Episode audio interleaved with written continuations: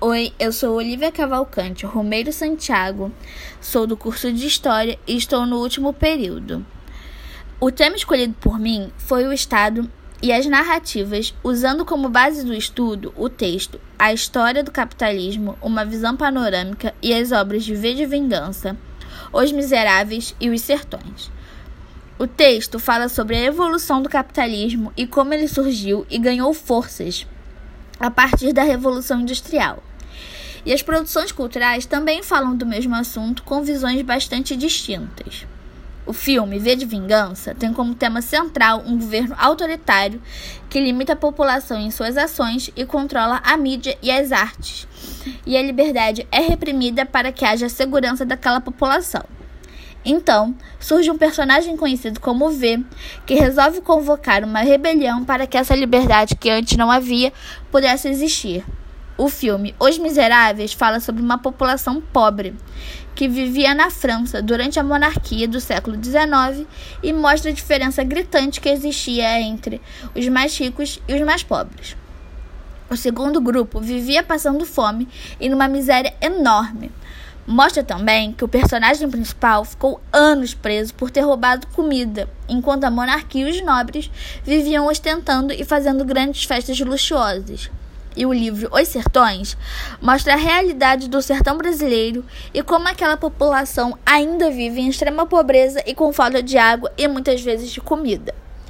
A relação que existe entre todo esse material é que, apesar da força capitalista ser muito forte, ainda existem pessoas que não têm acesso ao que o capitalismo pode proporcionar, fazendo com que essas pessoas vivam em situações deploráveis e com extrema dificuldade. Com essas produções culturais, podemos perceber que não importa a época ou o lugar, se é uma sociedade que existiu ou que não existiu. A diferença de classes e a dificuldade que essas pessoas passam sempre irá existir.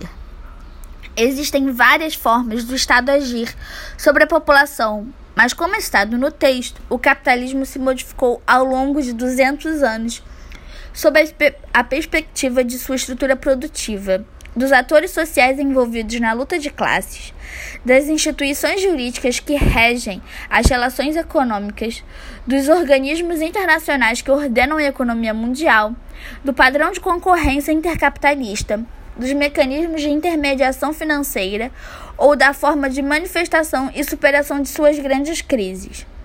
Com esse trecho acima, podemos perceber que esses fatores que compõem o capitalismo se mantêm muito fortes nos filmes e livros escolhidos, e nos mostra que a luta da população para conseguir o que precisa e no que acredita é muito forte, independente do tempo que ela possa ter vivido.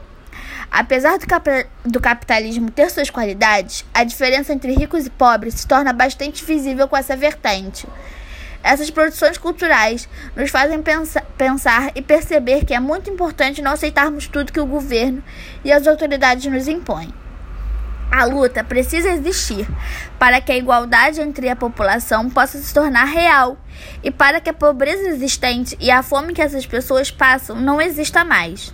Os filmes V de Vingança e Os Miseráveis deixam isso bem visível e mostra que não se pode abaixar a cabeça para tudo que nos é imposto na segunda produção cultural que foi citada, o personagem principal mostra que depois de 19 anos preso, ele acredita em si mesmo e luta para que seja reconhecido como parte da nobreza, e consegue ser integrante dessa classe para se vingar de quem o havia colocado na cadeia.